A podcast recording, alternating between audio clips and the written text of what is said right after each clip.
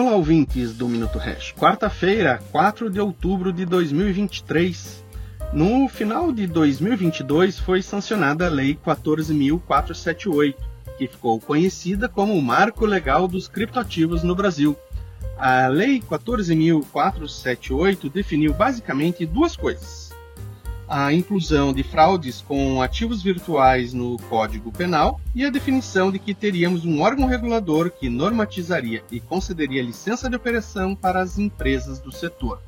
Pois bem, com muito atraso saiu o decreto presidencial estipulando o Banco Central como sendo esse órgão regulador dos criptoativos. Desde então, só ouvimos falar de DREX e nada mais pelo Bacen. Zero consultas públicas zero movimentação a respeito da regulação dos criptativos, ou seja, praticamente inócua mais uma lei desse país. Um dos pontos de bastante discussão foi a necessidade ou não de segregação patrimonial em lei, que eu sou favorável, mas os congressistas deixaram isso para o regulador. Tudo isso para dizer que ontem a Comissão de Segurança Pública do Senado aprovou parecer sobre o projeto de lei 3.706 para, pasmem, tipificar no Código Penal o delito de pirâmide financeira com ativos virtuais. Pirâmide financeira já é crime.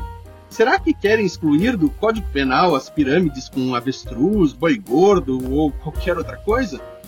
E também querem incluir no marco legal, nesse projeto de lei 3706, a tal segregação patrimonial que foi discutida e deixada para o regulador, que, além de normatizar, seria o responsável em fiscalizar e que, por hora, nada fez.